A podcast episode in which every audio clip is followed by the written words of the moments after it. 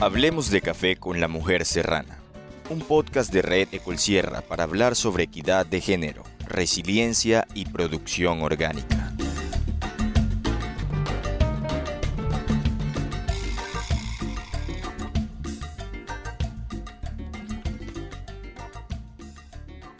Anadelia Becerra es una soñadora empedernida. Con toda la creatividad que tiene y la buena energía que irradia, ha logrado desarrollar varios emprendimientos familiares que giran todos en torno a la cultura cafetera y a la Sierra Nevada de Santa Marta.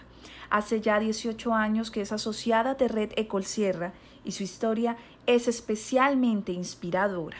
Yo tradicionalmente soy hija cafetero. Yo nací entre el café. Ya después ya crecí y me enamoré. La pareja que conseguí, él era recolector de café. Mi papá le dijo que se comprara un lotecito de café, que si él no lo compraba, él me lo regalaba a mí, porque él quería que todos sus hijos vivieran del café, no le perdieran el amor al café. Entonces yo, no, no, yo se lo compro. Él me compró, compró la finquita cuando Anadelia tenía 29 años de edad y tres hijos, un niño de 8 años, otro de 7 y un bebé de dos meses, su esposo, su compañero de vida, murió en un accidente de tránsito.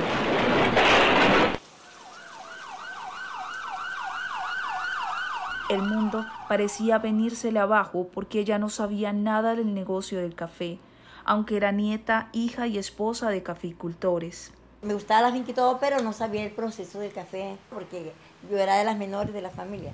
Ya yo al quedar sola, yo quedé con las manos cruzadas, entonces yo quedé que no sabía ni qué hacer, porque si me iba para la finca con los niños pequeños, ellos estaban estudiando.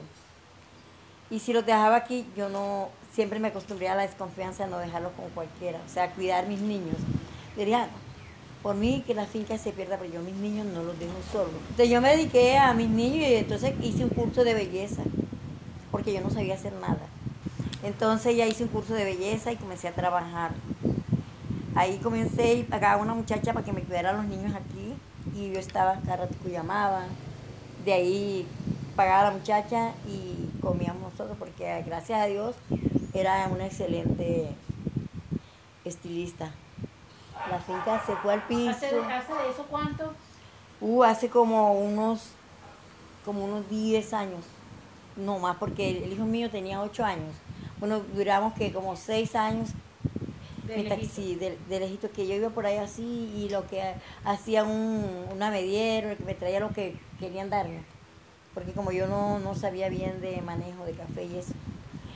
Eran tiempos difíciles en la Sierra Nevada en materia de seguridad, pero a Nadelia le seducía demasiado la posibilidad de tomar las riendas de su propio negocio, así que con el apoyo de su hijo mayor, que ya era universitario, retomó el trabajo de la tierra.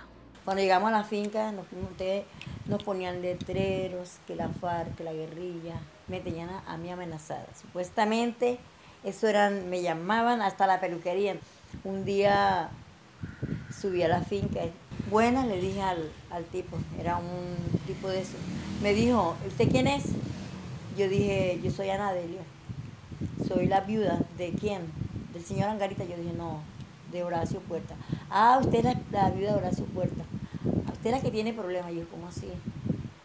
Usted tiene problemas, pues que yo tenga problemas, no, yo no, no los he buscado, sino que me, me han robado, me violaron las puertas, me han dejado letreros y se hacen, dicen que la FARC, pero yo no sé ni quién es la FARC.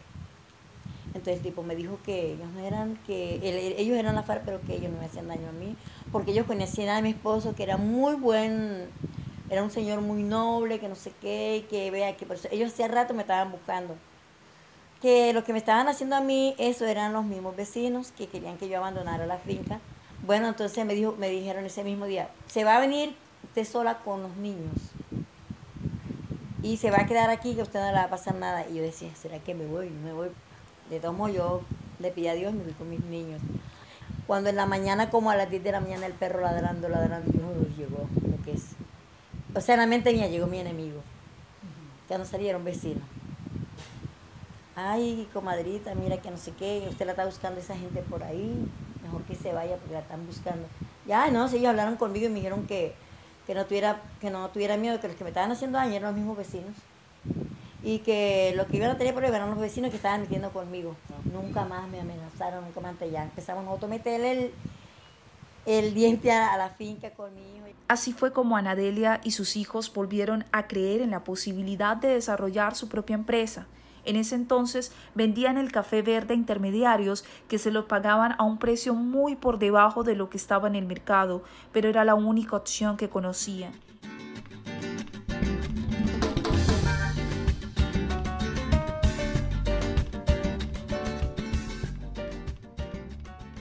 Como para Anadelia no hay límites, ella está permanentemente en búsqueda de alternativas para diversificar su producción y el destino le puso en bandeja de plata esa nueva opción para aprovechar su finca cafetera, los paisajes majestuosos que le rodean y el don que ella tiene de la hospitalidad.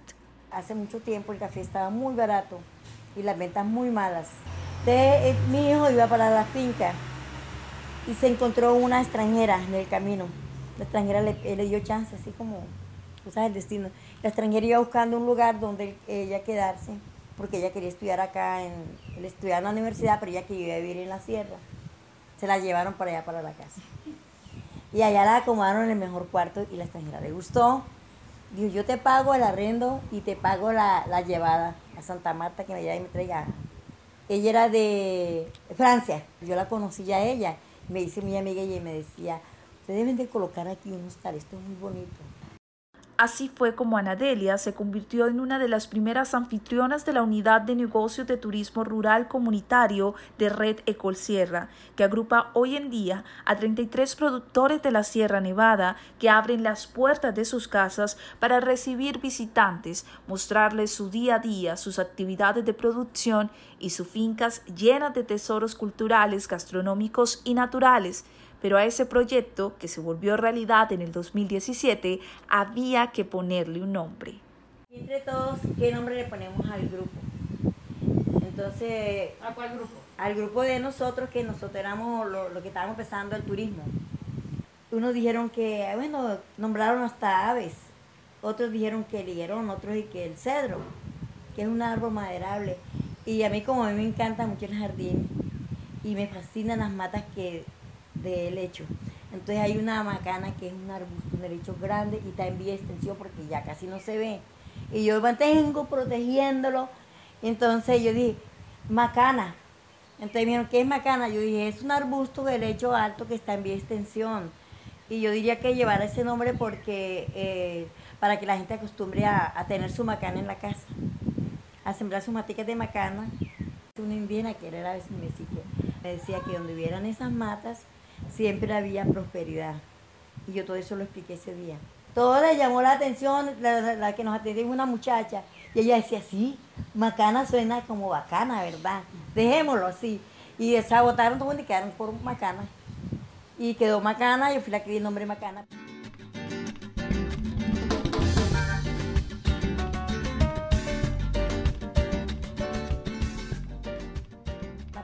Para paliar las dificultades generadas por la pandemia del COVID-19 en cuanto a la ausencia de turistas extranjeros, a Nadelia se le ocurrió hacer gorros tejidos con motivos naturales, simulando esos animales que se ven con frecuencia en la sierra y venderlos a los visitantes y locales. Como le fue bien, también teje mochilas y vestidos de baño que piensa ofrecer en su nuevo emprendimiento. Esto lo estoy haciendo ahora para tenerlo porque pienso montar una, una, ¿cómo se llama? Una ecotienda allá en la, en la finca. Y ya le tengo nombre, se llama Anca, ya tengo, la tengo en la página. También vendemos el café molido, ya este, tenemos los clientes del café molido, nos están llamando constante y mandamos las bolsitas, no mucho, pero sí. Y ahora estoy pensando porque yo no me puedo quedar quieta. soy una señora muy soñadora y con yo ya lo, yo quiero montar un cultivo de flores exóticas. Anadelia Becerra y sus hijos son una muestra de la importancia de promover el empalme generacional en el campo, de tal manera que los jóvenes no se marchen para siempre a las ciudades y se pierda así el esfuerzo de años de sus abuelos y sus padres por mantener y hacer próspero el negocio de trabajar la tierra. Mis hijos son los que se están encargando ahora de la finca porque yo les enseñé el manejo de la finca. Entonces uno tiene que enseñarle a ellos para que ellos hagan lo mismo que uno hizo, dejarle esa enseñanza que me dejaron mis padres a mí, yo dejársela a ellos. hasta mis nietas yo les mantengo o sea, enseñándole todas las cosas así. Mi hijo, él se preparó como administrador de empresa. Entonces él dice que él no, él si él lo estudió esa carrera no para trabajar por así de, de tener su, su, jefe, sino él ser el jefe, para él mismo montar su empresa como lo está haciendo ahora. ¿Y el pequeño, tu hijo pequeño? Que él ya montó su cabañita, una cabañita pequeñita de turismo con los campings. Él está en la cuestión de la juventud, del camping y de las cositas así donde puedan ir a acampar. Anadelia no para de imaginar y de crear. Piensa que para cada obstáculo que se le ha presentado en el camino ha encontrado la ruta para seguir adelante y ha identificado que la fórmula del éxito consiste en originalidad, optimismo y berraquera.